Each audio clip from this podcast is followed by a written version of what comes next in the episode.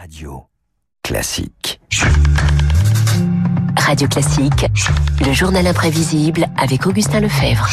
Bonjour Augustin. Bonjour Renaud, bonjour à tous. Vous nous emmenez sur la route ce matin pour nous raconter l'histoire du guide du routard qui fête euh, ses 50 ans en ce mois d'avril. 50 ans de tuyaux et de recommandations pour voyager futé.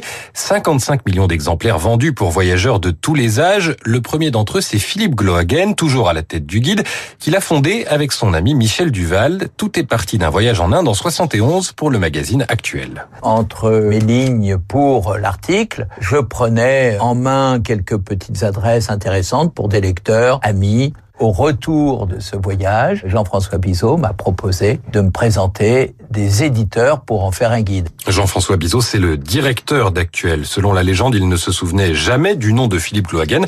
Alors il le surnommait le routard. Le terme n'existait pas avant le guide.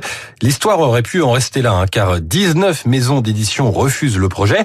Celle qui finit par accepter et qui édite le premier routard fait faillite, mais un jour, je suis invité à un colloque d'éditeurs de guides de tourisme. Et je leur ai dit, bah, écoutez, le guide du routard, c'est mort. Vous m'avez pas fait confiance. Il faut être le neveu du général de Gaulle pour se faire éditer. Et c'est à ce moment-là que le directeur de Hachette prend le micro et dit, mais vous pouvez raconter ce que vous voulez. Je me sens pas concerné parce que vous ne m'avez jamais présenté le guide du routard. Et sachez que les éditions Hachette sont intéressés. Intéressés par une nouvelle formule. Les guides de tourisme se sont développés parallèlement à l'expansion du chemin de fer et de l'automobile.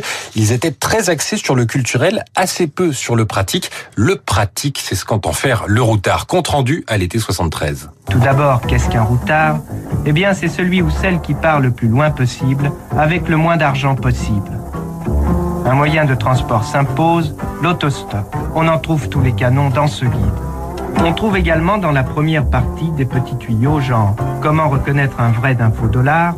Il suffit d'humecter un coin du côté vert. Si la couleur déteint, le billet est vrai. Et surtout, surtout, les itinéraires qui mènent au seul paradis du routard, le bout du monde. Et quand on parle de petits tuyaux pour voyager pas cher, ça peut aller très loin. Souvenir de Philippe Glohagen. S'il fait trop froid et que vous dormez dehors, je vous conseille de vous envelopper dans du papier journal. C'est extrêmement efficace et ça vaut toutes les couvertures survie.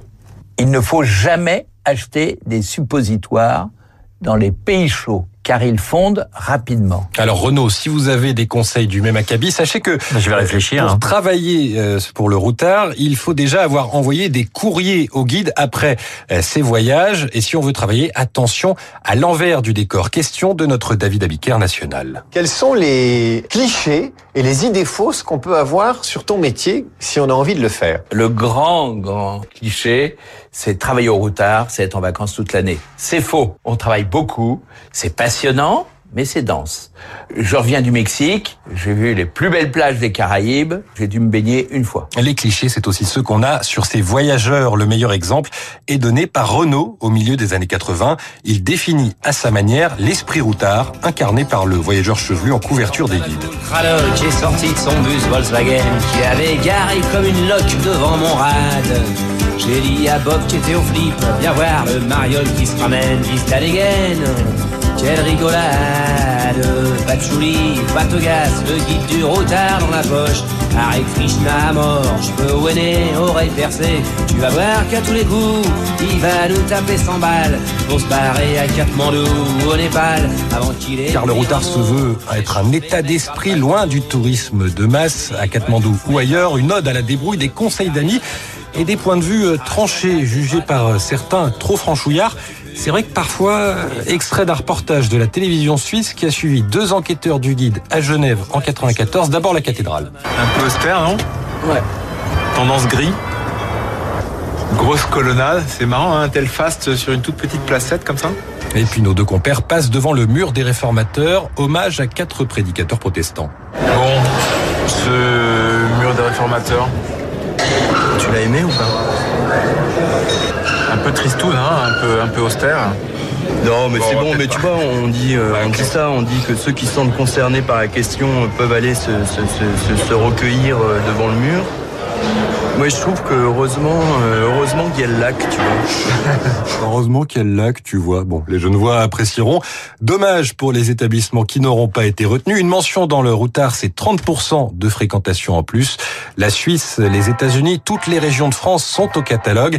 Un catalogue qui s'est enrichi au fil des années, proposant à une époque des produits dérivés. Un guide du chien routard en partenariat avec une marque d'alimentation canine. Avec le développement d'Internet, le routard est aussi devenu un site qu'on consulte pour préparer son voyage.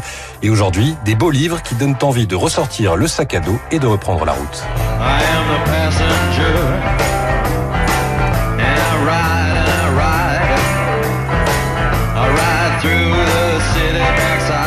Les 50 ans du guide du routard, le journal imprévisible était signé Augustin Lefebvre que nous retrouvons, eh bien nous retrouvons le meilleur du journal imprévisible dès demain matin, il est 7h55 sur l'antenne de Radio Classique dans un